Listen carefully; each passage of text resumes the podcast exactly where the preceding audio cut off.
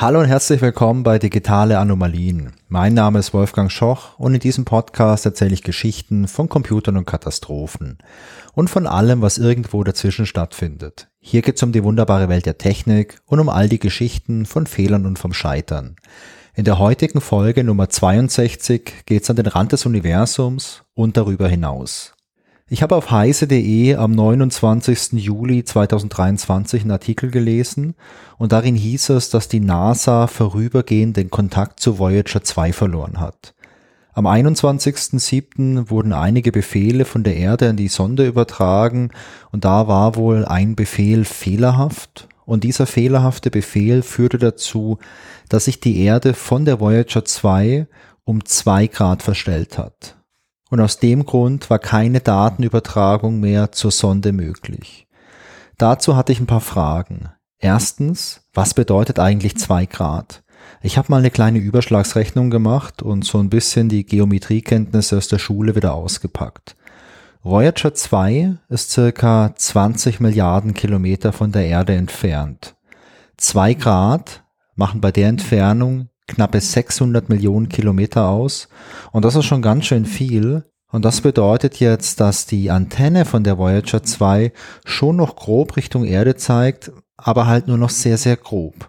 Und ich habe mich dann auch noch bei der Newsmeldung auf heise.de gefragt, was bedeutet eigentlich vorübergehend? Und natürlich, wie kann so ein Fehler passieren? Mittlerweile hat die NASA wieder Kontakt zur Voyager 2 und ich dachte mir, das ist eine gute Gelegenheit, um sich in dieser Folge mal die Geschichte von Voyager 2 anzuschauen und eine Antwort auf die Frage zu suchen, wie es die NASA geschafft hat, hier wieder Kontakt herzustellen. 1957 startete mit Sputnik das Space-Zeitalter. In den Jahren danach gab es zahlreiche Missionen und die größte Errungenschaft war sicherlich die Mondlandung. Es gab aber auch recht zeitnah Missionen zur Venus und zum Mars die äußeren Planeten, vor allem Uranus und Neptun, die galten damals aufgrund der Entfernung als unerreichbar, zumindest in einer akzeptablen Zeit. Denn man hat damals eher Missionen durchgeführt, die halt einige Monate dauerten oder vielleicht auch mal ein kleines bisschen länger, also so im Bereich von wenigen Jahren. Aber mit der damaligen Technik hätte eine Mission zu Uranus oder Neptun halt Jahrzehnte gedauert. Denn man hätte die Sonden, die man dorthin schicken möchte, einfach nicht so krass beschleunigen können mit äh, der Technologie. Also man hätte dafür extrem viel Treibstoff gebraucht. Wenn man jetzt aber eine Sonde ins All schießt, die viel Treibstoff an Bord hat, dann ist sie natürlich schwer und das bedeutet, dass man für die Rakete noch mehr Treibstoff braucht. Und irgendwann ist dem halt auch mal eine Grenze gesetzt. Also man hatte damals ja auch leistungsstarke Raketen, gerade für die Mondmissionen. da hat man die Saturn V gehabt. Und äh, jetzt sich vorzustellen, hier was zu bauen, das nochmal vielleicht um Größenordnung größer ist, das äh, konnte man sich damals nicht vorstellen. Und aus dem Grund hat man zwar im Hinterkopf schon die Ideen gehabt, dass es spannend wäre, die äußeren Planeten mal zu besuchen und zu untersuchen, aber man hat die Idee, naja, erstmal auf die lange Bank gesetzt, da sie halt nicht umsetzbar war. Das Ganze änderte sich dann aber Anfang der 1960er Jahre. Und eine maßgebliche Rolle dabei spielte Michael Minowitsch. Michael Minowitsch hatte damals Mathematik an der UCLA studiert. Das ist die University of California in Los Angeles. Und er arbeitete gerade in seiner Doktorarbeit und in Semesterferien 1961 arbeitete Michael Minowitsch am JPL. Der Michael Minowitsch ist damals 25 Jahre alt.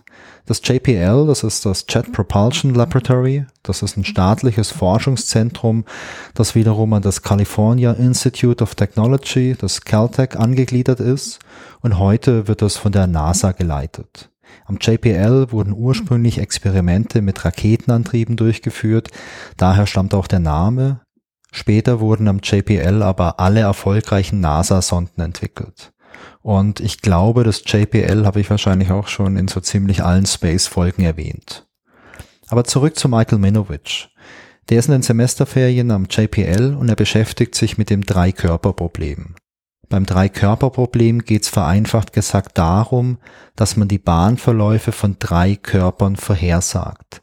Solche Körper, das können jetzt Planeten sein, Monde, Sterne, also die Sonne bei uns, oder auch eine Sonde. Und das Besondere ist jetzt, Die Vorhersage ist extrem kompliziert, wenn sich jetzt die Gravitation von diesen drei Körpern gegenseitig beeinflusst. Und da gibt es keine Formel, mit der man das immer perfekt ausrechnen kann. Man kann hier nur numerische Lösungen finden und das bedeutet, man muss ganz viel rechnen, um sich einer Lösung zu nähern.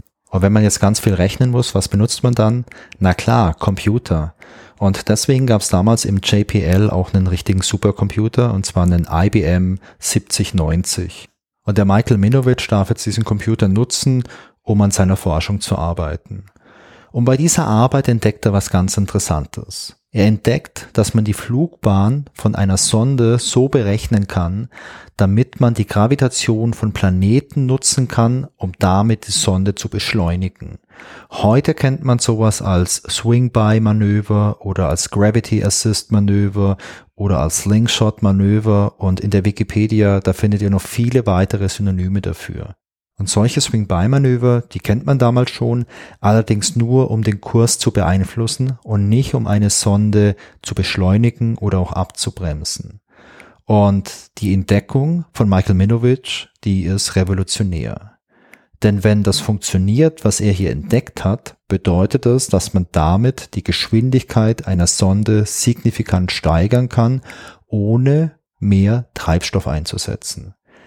Die Funktionsweise ist natürlich kompliziert. Der Michael Minovich hat im Nachgang auch seine Doktorarbeit genau darüber geschrieben. Aber so ganz grundsätzlich kann man sich's, glaube ich, gut vorstellen. Stellt euch mal Folgendes vor. Im All ist so eine kleine Sonde unterwegs und die nähert sich jetzt einem Planeten. Irgendwann kommt zu dem Planeten so nah, dass die Gravitation des Planetens diese Sonde anzieht. Dadurch wird die Sonde beschleunigt ist einleuchtend, finde ich. Wenn die Sonde sich jetzt diesen Planeten wieder entfernt, beispielsweise, weil die jetzt so eine kurvige Bahn fliegt, um, dann muss sie ja dieser Gravitation auch wieder entkommen und dadurch wird sie wieder langsamer.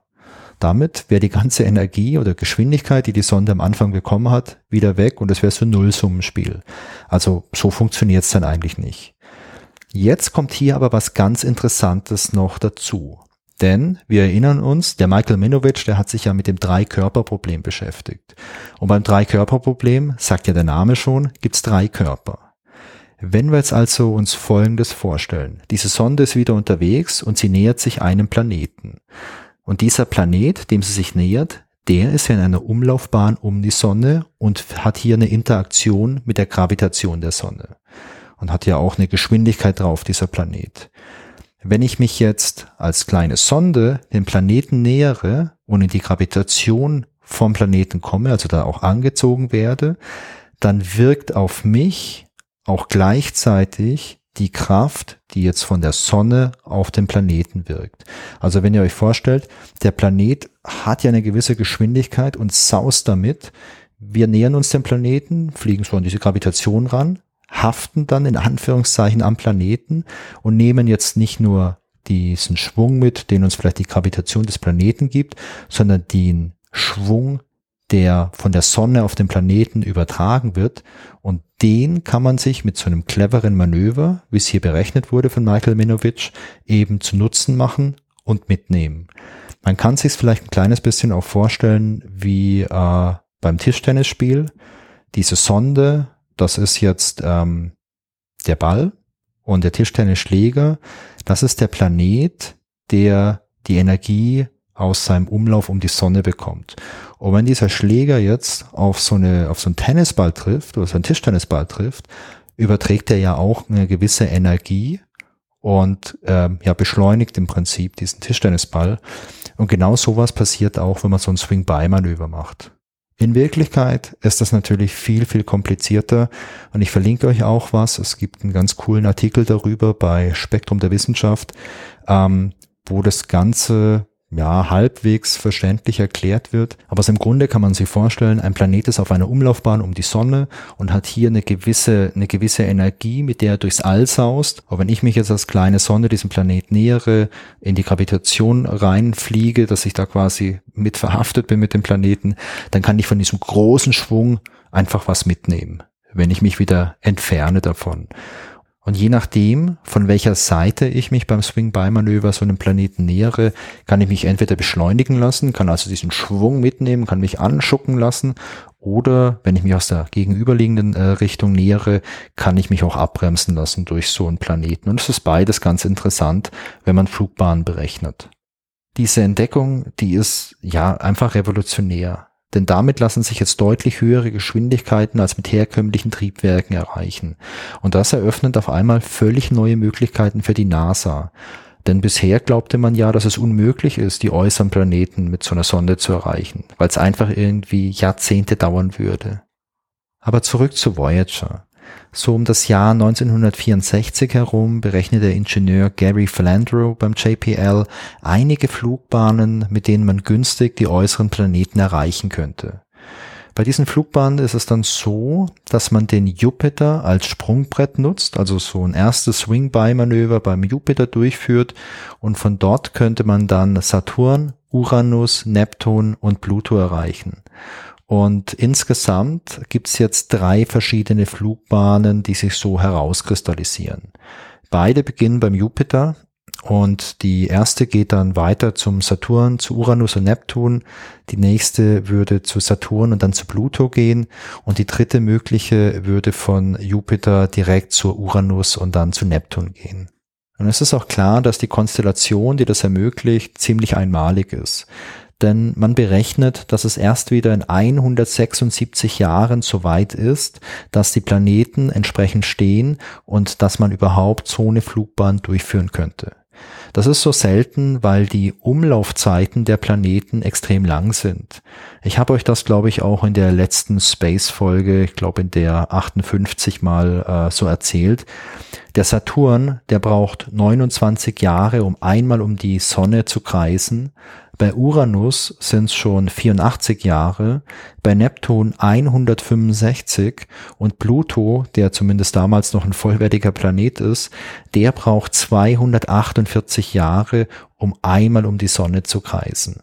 Und wenn man mit einer Sonde jetzt so eine Flugbahn plant, dann müssen die Planeten schon alle an der richtigen Position sein, damit man die auch erreichen kann. Denn wenn ich jetzt zum Jupiter fliege und mein nächstes Ziel ist der Saturn, dann wäre es natürlich ziemlich cool, wenn die Distanz zwischen Jupiter und Saturn so klein wie möglich ist und dann auch zwischen Saturn und Uranus die Distanz so klein wie möglich ist etc.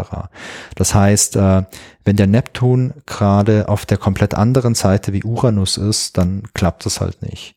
Und alle 176 Jahre sind die ganzen äußeren Planeten halt, naja, jetzt nicht unbedingt genau in einer Reihe, aber so ziemlich in einer Reihe, dass man hier so eine schöne, ja, so eine schöne Tour einfach durchführen kann. Die NASA, die erkennt die Chance und die NASA will die Chance auch nutzen. Und die Planungen dazu, die starten Mitte der 1960er Jahre. Das ursprüngliche Projekt sieht vier bis fünf Sonden vor. Man möchte die verschiedenen berechneten Flugbahnen halt abfliegen, gleich mit mehreren Sonden, um halt auch auf Nummer sicher zu gehen. Denn hey, es ist eine einmalige Chance. Und das Projekt soll ungefähr 700 Millionen Dollar kosten. Und 700 Millionen Dollar sind Mitte der 60er Jahre verdammt viel Geld. Aus dem Grund wird das Projekt auch Anfang der 70er gestrichen. Es ist einfach zu teuer und ähm, ich habe gelesen, zu ambitioniert. Aber es ist eine einmalige Chance und aus dem Grund gibt es eine Notlösung. Man beschließt den Bau von zwei Sonden und zwar von Voyager 1 und Voyager 2. Die Lebensdauer, die soll auf vier statt auf zehn Jahre begrenzt werden, einfach um die Betriebskosten zu sparen. Denn wenn die Sonde abgeschossen ist, muss man ja auch auf der Erde noch ein Team haben, das sich darum kümmert, man muss Systeme warten und betreiben etc. und das kostet alles ziemlich viel Geld. Die Konstrukteure von Voyager 1 und Voyager 2 und das finde ich ziemlich cool. Die setzen sich jetzt im Geheimen über die Anweisungen hinweg und die übernehmen viele von diesen ursprünglichen Sicherheitskonzepten und Sicherheitssystemen, die man jetzt so für die in Anführungszeichen große Lösung erdacht hat. Das übernehmen die einfach für Voyager 1 und 2. Und das Voyager-Programm, das startet dann schließlich am 1. Juli 1972 und der Bau von den beiden Sonden, der beginnt so Mitte 1975. Die Missionsziele der Voyager-Sonden, die bestehen im Großen und Ganzen aus Informationsgewinn über die äußeren Planeten. Denn zu dem Zeitpunkt hat man da einfach noch nicht super viele Informationen und äh, Erkenntnisse darüber. Man hat zwar schon viel beobachtet und man weiß natürlich auch, okay, da gibt's Planeten und die haben Monde, so, also man hat eine grobe Vorstellung, aber das war's auch. Voyager 2 startet dann schließlich am 20. August 1977 und kleiner Funfact an der Stelle, Voyager 2 ist die erste der beiden Voyager-Sonden, die startet. Voyager 1 startet, ähm, ich glaube, 16 Tage später. Und vielleicht auch noch ein kleiner Hinweis an der Stelle. Die Geschichte von Voyager 1, die ist auch spannend, die kommt vielleicht mal in irgendeiner anderen Folge dran. Okay. Die Mission von Voyager 2 die dauert ziemlich lange an und zum Zeitpunkt der Aufnahme ist ja Voyager 2 immer noch unterwegs. Und deswegen habe ich mal so ein paar interessante Meilensteine und interessante Punkte von der Voyager 2 Mission für euch herausgesucht. Wie bei jeder vernünftigen Space-Mission gab es bei Voyager 2 natürlich auch technische Probleme. Und das erste größere technische Problem, das gab es schon im April 1978, also ungefähr ein Dreivierteljahr nach dem Start. Die Bodenstation, die hatte zu dem Zeitpunkt aus Personalmangel schon längere Zeit nicht mehr mit Voyager 2 kommuniziert.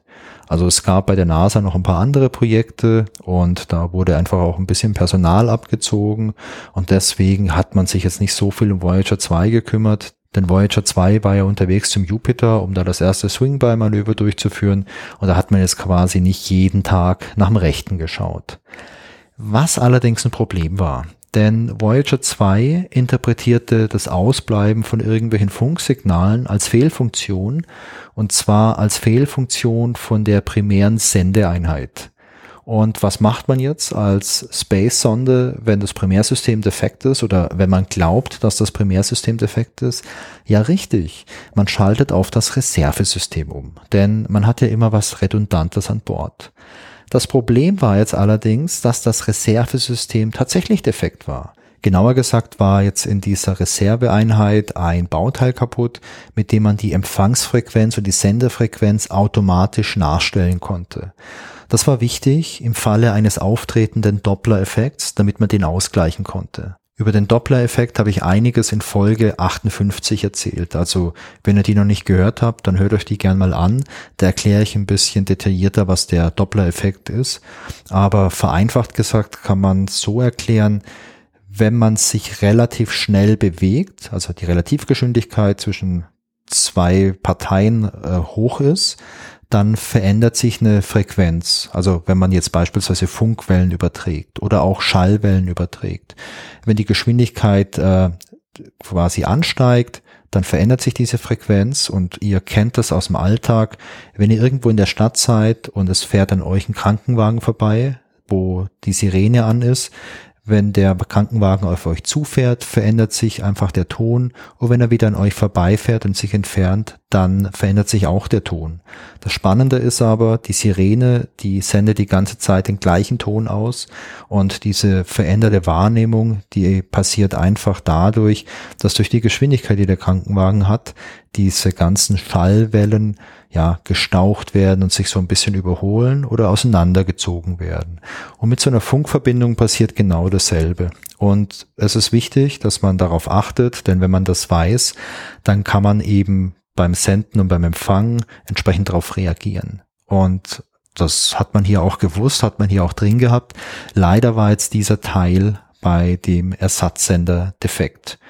Und ähm, man versteht es auf der Erde dann, okay, ähm, ja, die Funkverbindung, die bricht jetzt häufig ab, das ist nicht gut äh, und man möchte wieder umschalten und die NASA, die sendet dann auch einen entsprechenden Befehl an Voyager 2, damit dieser Primärsender wieder aktiviert wird aber der entsprechende Befehl, der schlägt fehl. Und der Primärsender, der ist zwischenzeitlich auch defekt. Also ich habe jetzt nicht herausgefunden, was da genau passiert ist, aber ich habe gelesen, dass der Primärsender wohl auch irgendwie kaputt gegangen ist. Und da konnte man dann nicht mehr umschalten. Aber was natürlich ziemlich cool ist, ist, dass man sich jetzt auf der Erde überlegt, okay, die Hardware ist defekt, Aber was können wir jetzt tun, um es irgendwie zu kompensieren? Und sowas passiert bei solchen Space-Missionen ja ziemlich oft und das ist was, was mich immer extrem beeindruckt. Was macht man jetzt? Ähm, man entschließt sich, dass man auf der Erde einfach die ganzen Frequenzen, die sich da jetzt verändern können durch diese Geschwindigkeit, durch diesen Doppler-Effekt, dass man das vorberechnet und dass man die Übertragungsfrequenz dann manuell entsprechend anpasst und das Ganze funktioniert. Das ist ziemlich aufwendig und das soll jetzt auch die nächsten Jahre immer aufwendig sein, aber es funktioniert und vor allem ist es auch alternativlos. Die Reise geht weiter und am 25. April 1979 erreicht Voyager 2 den Jupiter. Während der Beobachtung vom Jupiter macht Voyager 2 über 13.000 Bilder von Jupiter und von verschiedenen Monden und überträgt die alle an die Erde. Voyager 2 beobachtet den Jupiter dann eine ganze Weile und macht sich am 5. August 1979 mit einem Swing-By-Manöver auf den Weg zum Saturn. Am Saturn kommt Voyager 2 dann am 5. Juni 1981 an und auch hier werden wieder viele Fotos gemacht und Messungen und die ganzen Daten von Saturn und von den ganzen Monden, die werden dann auch äh, erfolgreich zur Erde übertragen.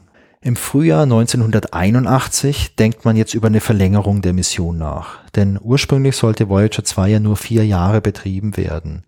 Aber der Sonde geht's noch gut und jetzt überlegt man sich, ob man die Mission noch verlängern sollte, um den Planeten Uranus zu erreichen. Das Ganze würde weitere vier Jahre bedeuten. Und diese vier Jahre würden jetzt die NASA circa 30 Millionen Dollar pro Jahr kosten. Einfach für die ganzen Betriebskosten auf der Erde, das Personal, die Technik etc. Die NASA überlegt und schließlich stimmt die NASA zu.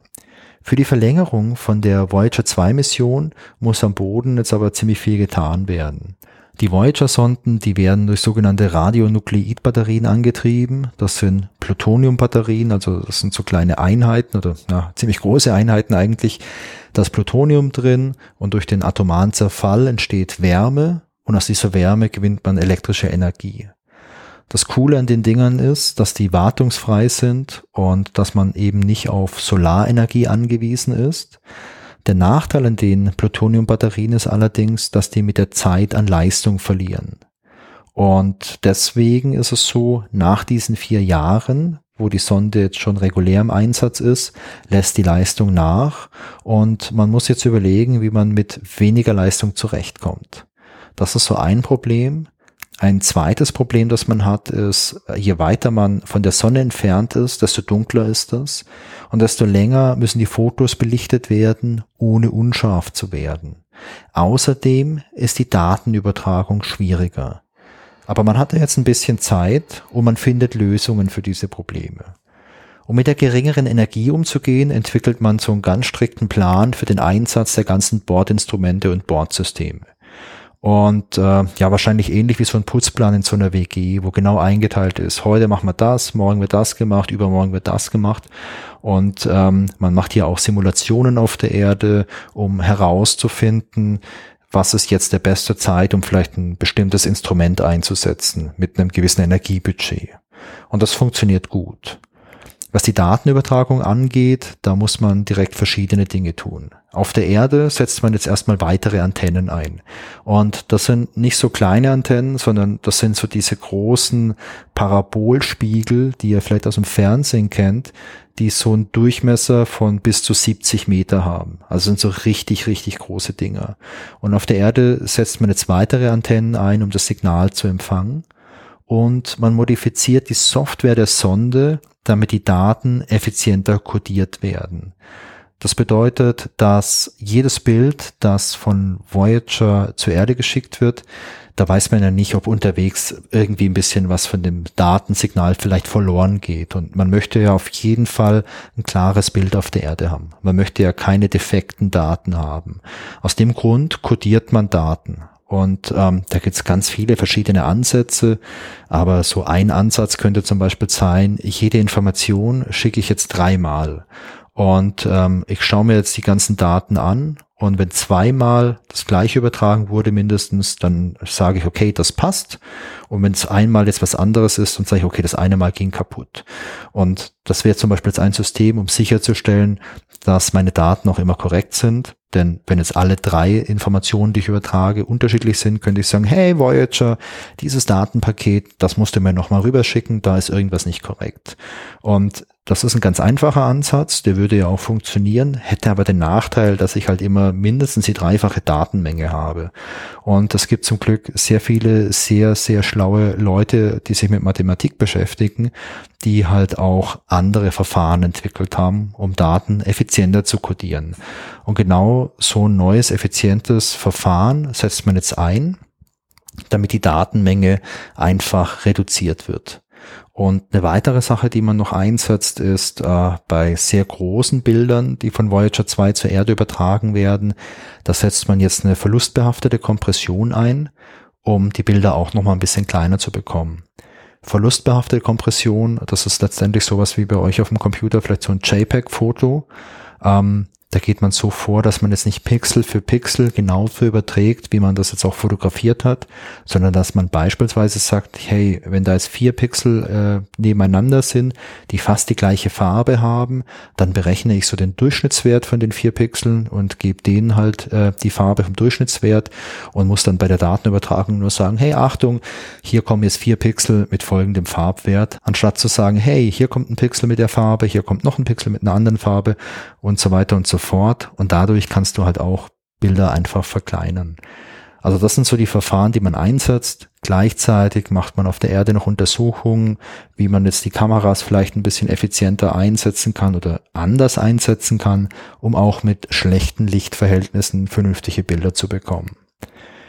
Ich habe ein Zitat gelesen von einem der äh, Wissenschaftler, die da mitgearbeitet haben an dem Projekt. Und da hieß es, die Sonde, die Uranus erreicht, ist nicht dieselbe, welche die Erde verlassen hat.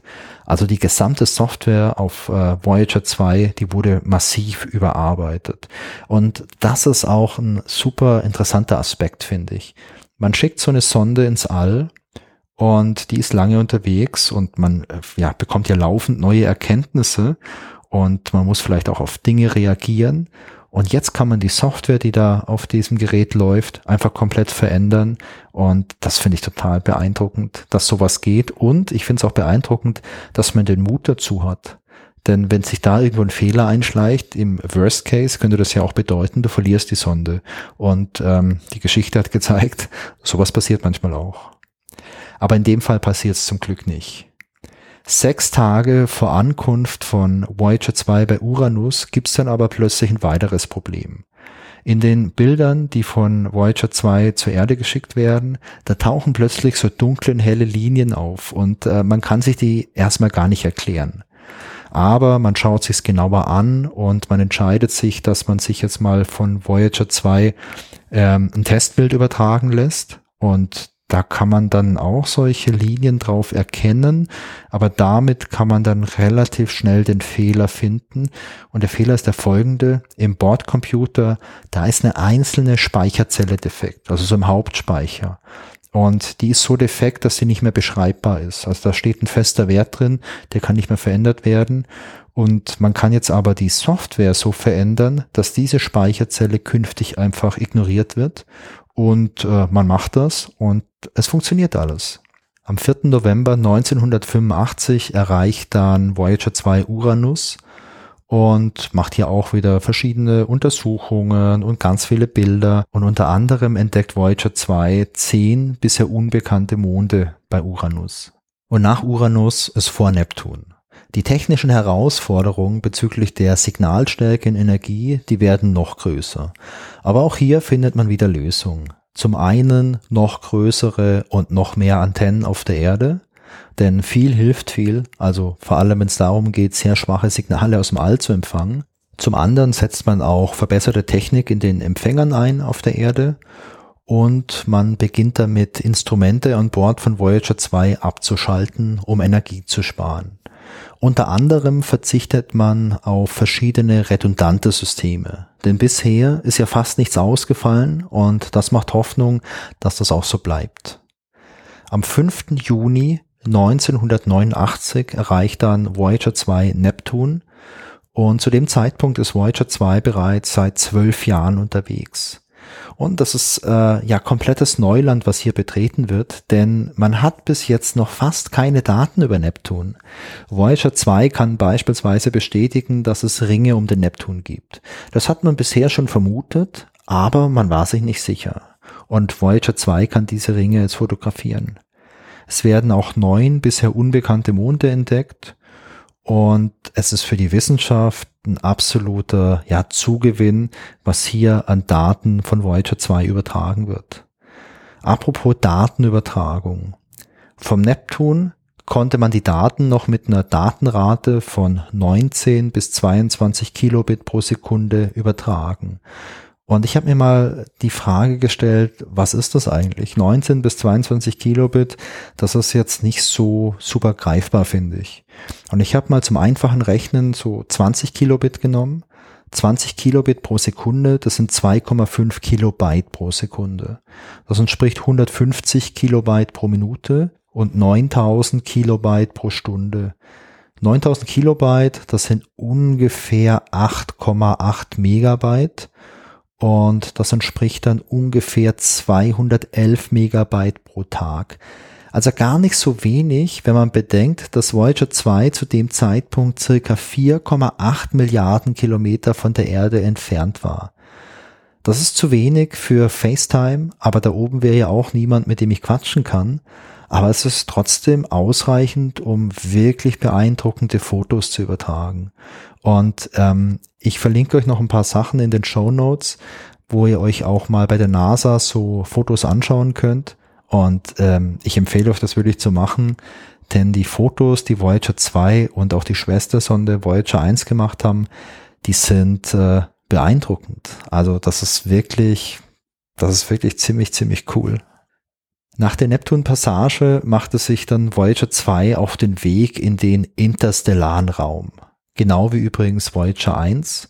Voyager 1 ist zu dem Zeitpunkt übrigens schon ein bisschen weiter entfernt von der Erde, denn Voyager 1 startete zwar ein kleines bisschen später, also ich glaube 16 Tage später, aber Voyager 1 hatte eine geringfügig größere Startgeschwindigkeit und im Laufe der ganzen Jahre machte sich das dann schon auch bemerkbar. Aber zurück zu Voyager 2 der Weg in den interstellaren Raum. Das klingt schon nach Science Fiction, finde ich. Was ist eigentlich interstellar? Interstellar bedeutet übersetzt zwischen den Sternen und Sterne sind ja in Space äh, Sonnen, also Sonne ist ein Stern. Und dieser Teil der Mission, also die Reise in den interstellaren Raum, die begann am 2. Oktober 1989 und im Laufe der Zeit mussten dann auch immer mehr Systeme abgeschaltet werden, um weiter Energie zu sparen. Am 20. August 2017, also kleiner Zeitsprung, da war Voyager 2 bereits 40 Jahre unterwegs, hat seinen 40. Geburtstag gefeiert. Und ich erinnere nochmal daran, dass die gedachte Betriebsdauer vier Jahre war. Also die reelle Betriebsdauer wurde am Geburtstag hier um den Faktor 10 übertroffen. Und am 5. November 2018, da war es dann schließlich soweit, Voyager 2 überschritt die Grenze zum interstellaren Raum. Diese Grenze, Achtung, Klugscheißerwissen für die nächste Party, diese Grenze wird Heliopause genannt und das ist der Bereich, in dem per Definition die Heliosphäre endet. Auch ein schönes Wort, Heliosphäre. Eine Heliosphäre, das ist so der Bereich um die Sonne. Das kann man sich im dreidimensionalen Raum wie so eine große Blase vorstellen, um die Sonne herum. Die Sonne ist so in der Mitte ungefähr. Und das ist der Bereich, in dem der Sonnenwind und die ganzen Magnetfelder von der Erde irgendwie wirksam sind. Und es gibt eine Grenze, wo diese Magnetfelder und auch die Sonnenwinde halt keine Wirkung mehr haben, wo die aufhören zu wirken. Und das ist per Definition die Grenze zum interstellaren Raum. Und dieser interstellare Raum, der ist jetzt so groß, bis die nächste Heliosphäre beginnt. Und falls Voyager 2 noch ganz lang unterwegs ist, wird Voyager 2 wahrscheinlich in so ungefähr 260.000 Jahren Sirius äh, erreichen. Das ist so unser Nachbarstern, also die Nachbarsonne und quasi den interstellaren Raum auch wieder verlassen, um die Heliosphäre von Sirius zu betreten. Nach dem kleinen Exkurs zur Geschichte von Voyager 2 möchte ich aber noch mal gern zum Anfang der Geschichte zurückspringen. Zu dieser Newsmeldung auf heise.de. Da stand ja, dass der Kontakt zu Voyager 2 durch so eine fehlerhafte Ausrichtung der Antenne verloren gegangen ist. Also die Antenne war um zwei Grad verstellt, was auf der Erde schon viel ausgemacht hat. Und Kurze Zeit später konnte man in den News lesen, dass man den Kontakt wieder durch einen, in Anführungszeichen, interstellaren Ruf oder gar interstellaren Schrei wiederherstellen konnte. Und ich finde, ähm, das ist sicherlich ganz guter Clickbait, aber das klingt jetzt nicht besonders wissenschaftlich, oder? So interstellarer Schrei, interstellarer Ruf. Aber ganz falsch ist es auch nicht. Und was ist da jetzt passiert? Auf der Erde da konnte man so ganz, ganz schwaches Trägersignal von Voyager 2 empfangen. Die Antenne von der Voyager 2, die war nicht komplett in die andere Richtung gerichtet, sondern nur so ganz leicht so auf die Seite so gedreht worden, so diese zwei Grad, was natürlich jetzt da auf der Erde irgendwie, weiß nicht, was waren es, 650 oder 690 äh, Millionen Kilometer ausgemacht hat. Aber ein Funkstrahl ist jetzt auch nicht so ganz krass fokussiert wie ein Laserstrahl. Denn bei einem Laserstrahl wäre es ja wirklich so, wenn der jetzt einfach 600 Millionen Kilometer woanders hin zeigt, dann kriegen wir da wahrscheinlich gar nichts mehr mit. Aber ein Funksignal, das streut ja auch so ein bisschen. Und deswegen konnte man dieses sehr schwache Trägersignal auf der Erde empfangen. Man wusste dadurch, die Sonde ist noch da, aber es war nicht möglich, Daten zu empfangen oder auf herkömmlichem Weg zu senden. Und deswegen entschied man sich, Folgendes zu tun. Man nahm die große Antenne, die man hatte, richtete sie auf die Position, wo man Voyager 2 vermutete und sendete mit der maximalen Sendeleistung ein Kommando an Voyager 2 und dieses Kommando sagte, hey Voyager 2, bitte richt mal deine Antenne wieder richtig aus. Ich habe gelesen, dass dieses Signal eine Leistung von 100 kW hatte, was ziemlich viel ist. Und die Hoffnung war, dass das Signal so stark ist, dass wenn es jetzt auch nicht frontal die Antenne trifft von Voyager 2, es trotzdem stark genug ist, dass wenn es diese Antenne auch nur so ein bisschen streift, dass Voyager 2 das erkennt und das Signal interpretiert und das Kommando dann auch verarbeiten kann. Und diese Hoffnung die hat sich als absolut richtig herausgestellt, denn der Versuch, der war erfolgreich. Es kam genügend Signal bei Voyager 2 an und die Antenne wurde wieder richtig ausgerichtet. Wenn das nicht geklappt hätte, wäre die Mission aber auch nicht verloren gewesen. Denn Voyager 2 hatte ein ziemlich cooles Feature drin.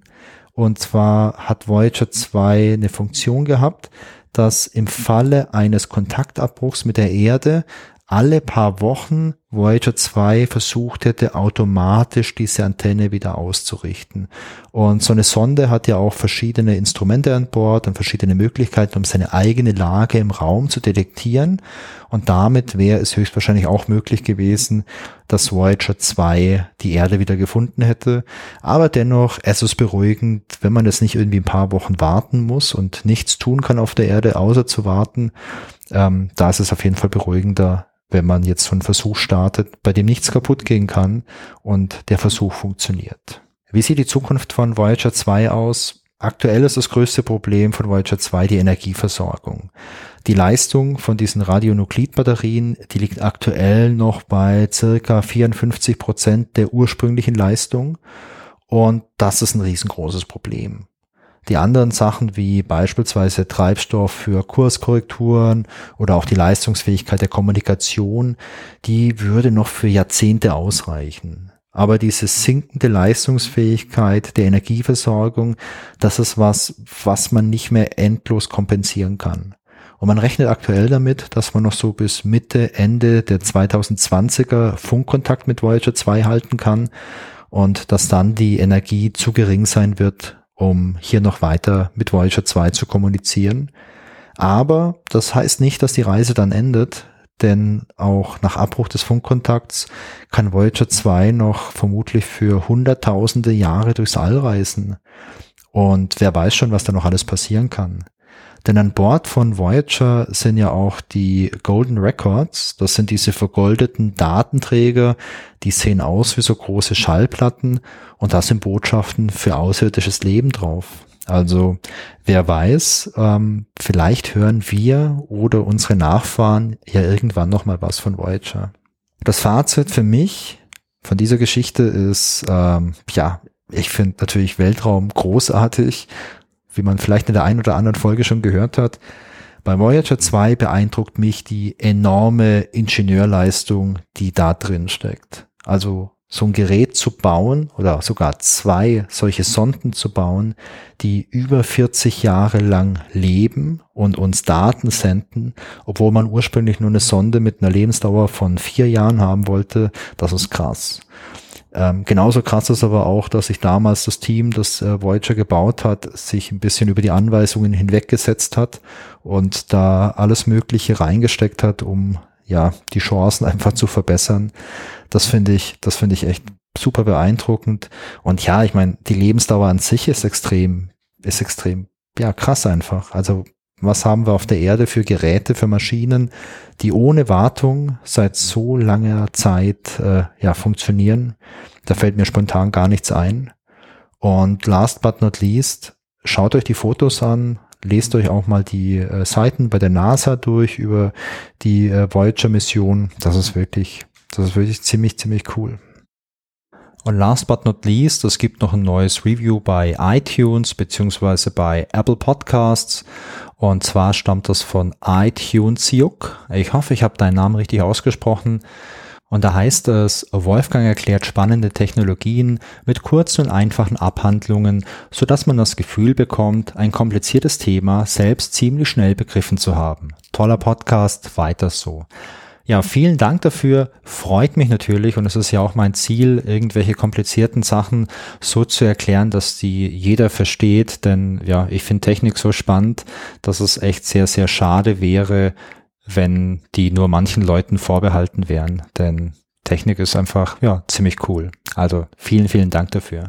Ich habe noch ein kleines Feedback erhalten und zwar von Mark. Der hat mir eine E-Mail geschrieben vor äh, einiger Zeit schon und da gab es eine spannende Rückfrage zu Folge Nummer 58. Und die Folge 58, die habe ich jetzt ja auch heute das ein oder andere Mal erwähnt. Da ging es um die Cassini-Mission und um den Doppler-Effekt.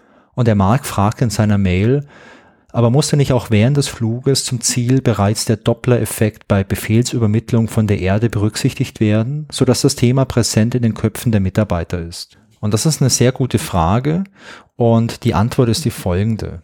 Cassini hatte zwei verschiedene Empfänger an Bord und die funkten auf verschiedenen Frequenzen.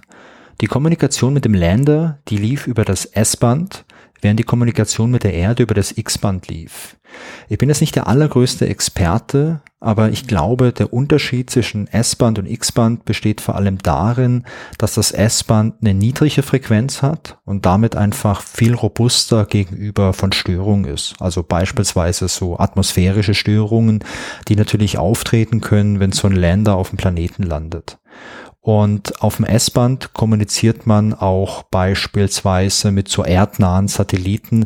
Da hat man ja auch wieder das Problem oder die Herausforderung, dass es so atmosphärische Störungen geben kann.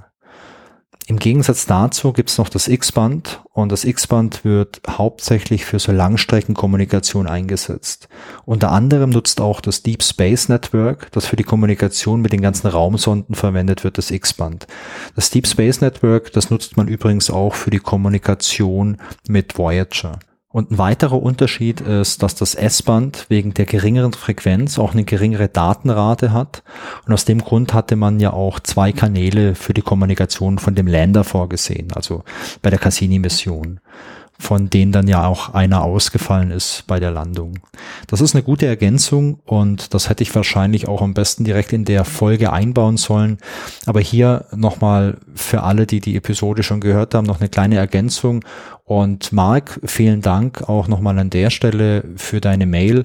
Äh, hat ein bisschen gedauert, bis ich es jetzt hier eingebaut habe. Ähm, bin da leider immer ein bisschen hinterher, was E-Mails und so angeht. Aber ich freue mich natürlich über jede E-Mail und das ist noch eine ganz gute Überleitung zum Schluss.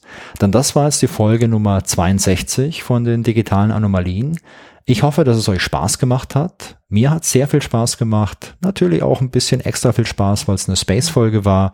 Ich freue mich, wenn ihr bei der nächsten Folge wieder mit dabei seid und genauso freue ich mich auch über euer Feedback. Sehr gerne per E-Mail an feedback at digitaleanomalien.de oder als Kommentar zur Folge auf digitaleanomalien.de. Und wenn ihr Lust habt, dann könnt ihr mir auch sehr gerne noch bei Instagram oder Mastodon folgen wenn ihr wollt, auch auf Twitter, wobei ich da nicht so wirklich viel mache. Ähm, außerdem gibt's aber noch einen Discord-Server, wo ich ein bisschen mehr mache, wo ich mich auch immer freue, wenn jemand äh, Neues dabei ist. Denn da können wir über die Themen aus dem Podcast quatschen und natürlich auch über sonstige Kuriositäten. In letzter Zeit wird da viel über Drucker diskutiert, denn anscheinend sind Drucker wirklich die große digitale Geisel der Menschheit. Ihr findet die ganzen Links in den Show Notes zur Folge und natürlich auch auf digitaleanomalien.de. Und ich würde mich freuen, wenn ihr den Podcast weiterempfehlt oder mir eine Sternebewertung bei Apple Podcasts oder bei Spotify gebt. Das hilft mir nämlich, neue Leute zu erreichen. Und ganz toll wäre natürlich so ein kleiner Bewertungstext bei Apple Podcast. Danke fürs Zuhören und bis zum nächsten Mal. Tschüss.